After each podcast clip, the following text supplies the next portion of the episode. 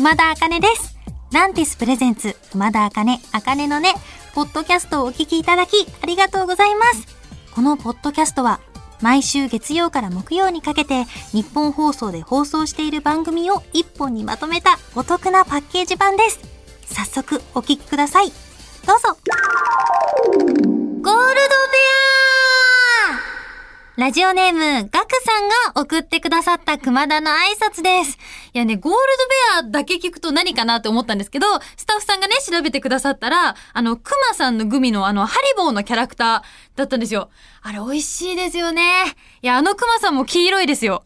しかもさ、ゴールドベアで、ゴールドって金ですよね。なんかちょっと運が良さそうじゃないですか なんかちょっと高級クマだって感じがして いいですね。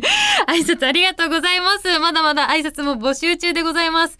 はい。最近の熊田茜の近況トークなんですけど、最近ね、私人生で一番高い買い物したんですよ。ギターを買ったんです。イエーイいや、あのね、ギター練習今までしてたじゃないですか。で、何のギターを弾いてたかっていうと、あの、2万円で、こう、入門セットみたいな感じで、ギター本体、ギターを置く、なんか、やつ、そう、あ、そうそう、スタンド、スタンド、スタンドとか、あと入門 CD とかもう全部、ケースも一色たについて2万円のやつを使ってたんですよ。まあそれで練習してたんですけど、なんかギターを弾ける友達とかに、なんかちょっといいギター弾くと、なんか、やっぱ弾けるようになるよ、違うよって聞いて、え、本当に？って思って。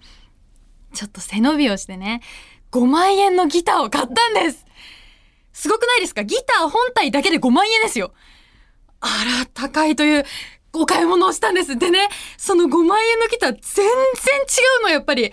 なんかさ、弦高って言ってさ、その弦とギターのその近さみたいのがね、なんかこう高さみたいのがあって、ネック、そうそう、弦とネックの間の高さが、こう、ちょっと高い方のは、あの、薄くなってるので、よりちょっとコードが抑えやすくて、全然指痛くなくてね、今までのギターもまあ弾きづらくはなかったんですけど、今まで抑えれなかったコードが、ギター変えた瞬間抑えられたりとかね。で、やっぱりさ、練習してて、なんか指痛いなとか今日やる気ないよとかずっとやってる曲弾けないからもう嫌なんだけどみたいなの。やっぱりどうしてもあるんですよ。私もね。でなんかそれで最近ちょっとギター欲が落ちちゃってたんですけどもうねギター買った瞬間からね毎日弾いてる。すっごい楽しいの。なんか朝とかもう音楽を聴くのが日課なんですけどあれ？これ私のギターで弾けんじゃないとか思って。そう、いっぱい話あるの。それでね、なんかギターになんか貝殻でキラキラってした模様が入ってるから、貝ってさ、英語でシェシェルだっけ？だから、シェリーって名前をつけたんですよ、ギターに。で、シェリーはいい音を今日も鳴らしてるねなんて言いながらね、まあ言ってはないかもしれないけど、なんか夜ね、ちゃんとギター吹く専用のクロス付近で、ちゃんとギターを磨いてあげて、これからのね、お供として、これからちょっとしばらく長い付き合いになると思うので、シェリーちゃんと一緒に頑張っていこうと思います。なので次はそのシェリーちゃんを保護していただくケースを買うのが目標です。という、以上、熊田茜の近況トークでした。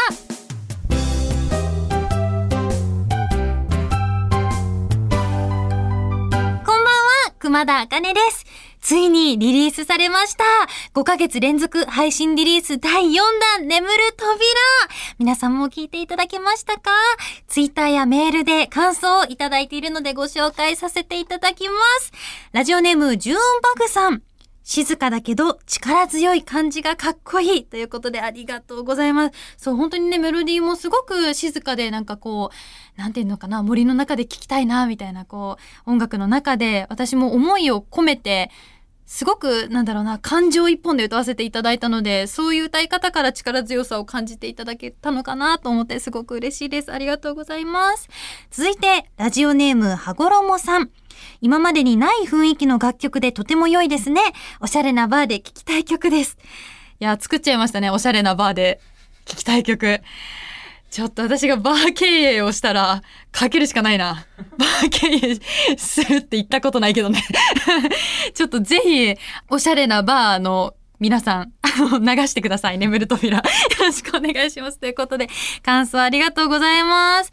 ここでね、ちょっと眠る扉のお話をちょっと改めてさせていただきたいなと思って、今回曲のコンセプトは、自分の中に眠っている扉。なんです。そして作詞は畑明さんが担当してくださいました。もう今回もね、本当にいつもありがたい。本当にいつもありがとうございます。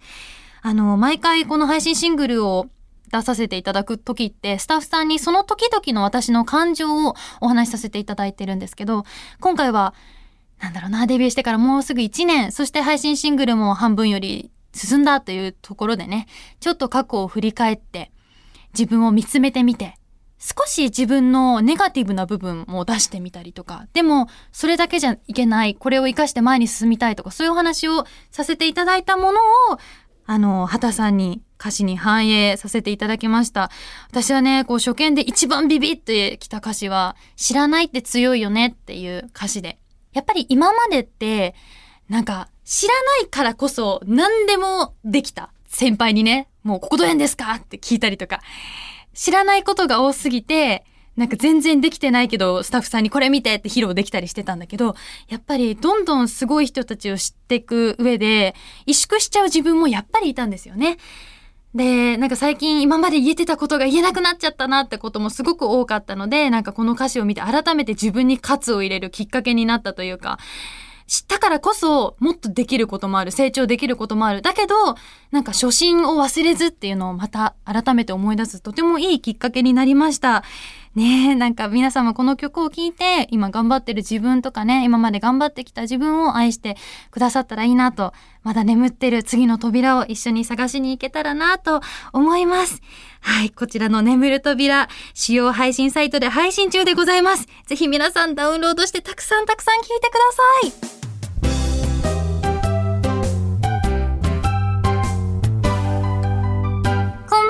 熊田あかねです。今日はこんなメッセージが届いてます。ラジオネーム、ホスモンさんからいただきました。見なきゃいけないものが多すぎてパニックです家族や友人、職場の人から様々な映像コンテンツを勧められて、みんなと会うたびに、あれ見た？え、まだ見てないの？と、プチプレッシャーをかまされます。年内に愛の不時着、ウォーキングデッド、イテウォンクラス、ファンタスティックビーストを見る方法はありますか？熊田さんが話していた日暮らしも全然見られていません。ごめんなさい。ということで。いや、いい、ですよ。いや、いい、全然いいんですよ。いや、でもね、いや、これね、誰もが経験したことあるんじゃないですか？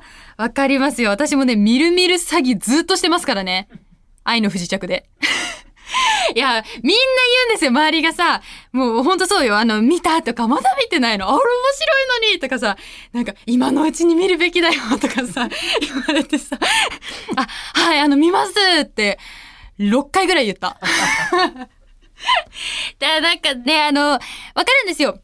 あの、見始めたら面白いのもわかるんですけど、こうね、見るまでに時間がかかるんですよね。特にこう、連続ドラマとかって、まあ確実に12話ぐらい見なきゃいけないから、なんかちゃんと時間取れる時に見たいなとか言い訳つけてね、見なくなっちゃう気持ちすごいわかるんですけど、まあ見る方法ありますかって、あの、聞いていただけると、あれですかね。私は、とりあえず触り見てみて、3話くらい見てみて、面白いなって思ったらそのまま見進めて、それでも、あ、ちょっと私に合わないかなと思ったらスパッとやめるみたいな。なんかそうすると、いろんな作品を見るきっかけになるので、なんかこう、なんだろう、食わず嫌いというか、知らないでいるのって、ちょっともったいない気がするんじゃないです、じゃないですかって言ってね、愛の不時着見てないんですけど。いやでもね、だから私もちょっと触り見ようかなって、もうずーっと思ってますよ。でもね、イテウォンクラスは私も見たんですけど、面白かったですよ。これも私も知り合いに勧められてというか、もうすごい流行ったので、まあちょっと見てみようかなと思って、最初の3話ぐらい見て、あ、なんかハッとさせられるというか、え、嘘みたいな展開がもう3話からあったので、あ、これは見たいなと思って見てたら、ねやっぱね、前もこのラジオでも話させていただいたけどさ、キュンキュンしたりとかさ、やっぱ、ねえ、映像コンテンツってこういろんな感情をもらえるじゃないですか。だから普段生活している上で、なんか感じない思いとか、なんか絶対体験できないこととかをこう学べるのがそういう映画とかね、ドラマだと思うので、私は、ねえ、やっぱいっぱいいっぱいインプットしたいなっていうちょうど時期なんです。そういう時期なんです、私は。インプットの女なんですよ。なんでね、ちょっと私と一緒に、あの、ホスモンさんも、ちょっといろんなものにね、こう触れてみていろんな感情を自分の中に入れれたらなぁなんて思います。ということで、ホセモンさんメッセージありがとうございました。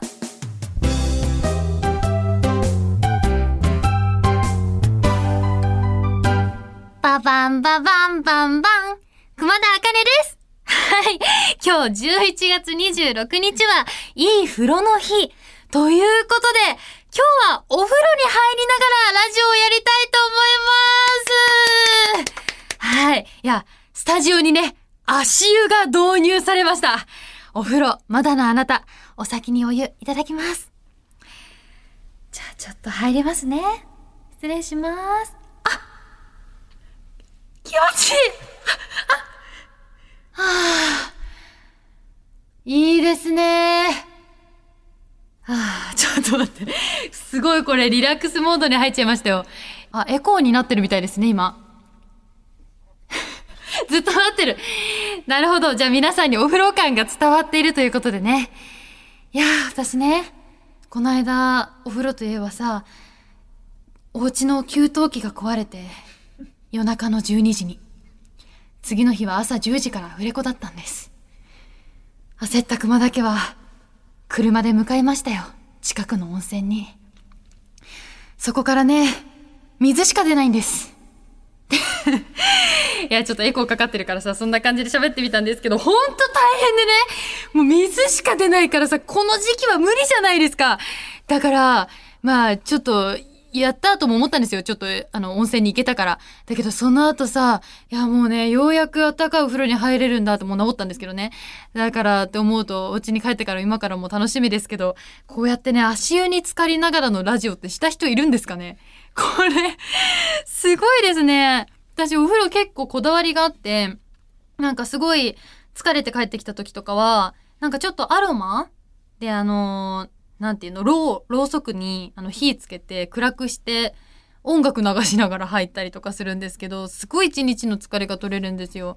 入浴剤とかもなんかこう血行促進みたいな、ちょっとシュワシュワするいい香りのやつを入れてみたりとか、私はちょっとなんだろうな、透明なよりも、あの、乳発色みたいな色のお風呂が好きなので、そういうのを入れながらすごい毎回楽しんでおります。ちょっと待って。レコーディングで足湯やってみるって、スタッフさんが。レコーディングで足湯はね、めっちゃいい声でそう。体の芯から温まったらやっぱね、体が温まってるって準備運動になるんですよ。だから、あの、レコーディングに足湯を導入していただくことを私は求めます。ということで、あの、偉い、あの、監督さん。なんだ、偉い監督さんで。よろしくお願いします。いやー、極楽です。すいません、皆さん。私だけこんな幸せで。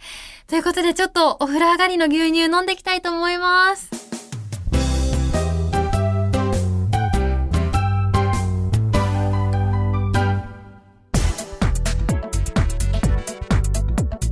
聞いていただきました。熊田あかね、あかねのね、いかがでしたか？